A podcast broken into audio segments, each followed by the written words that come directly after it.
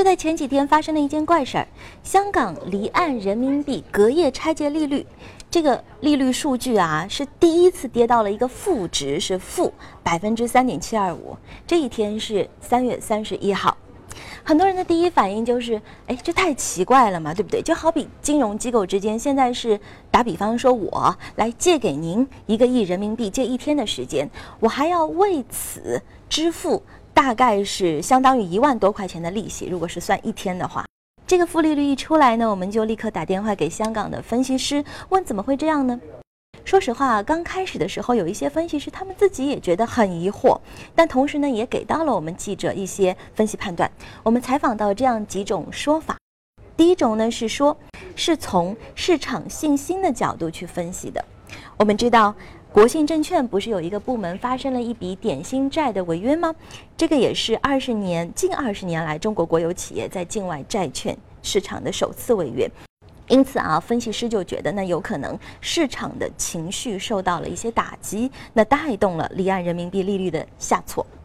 第二种说法是从供求关系去说的，因为三月底啊这样一个时间区间呢，正好是香港公司的财会年度结算啊，也到了财报季，那有一些公司就需要把人民币调度回香港进行资金回笼。那您看，从供求关系的角度来看，人民币的供应短期内是过度充裕的，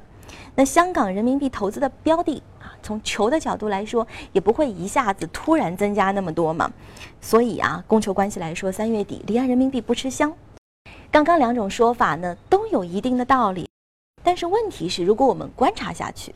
三月三十一号刚刚那个利率是负值，到了四月一号，这离岸人民币的隔夜拆借利率就反转成了正的百分之一点四五了。那你想，市场情绪也好，供求关系也好，哪能睡一觉就突然阴转多云的，对不对？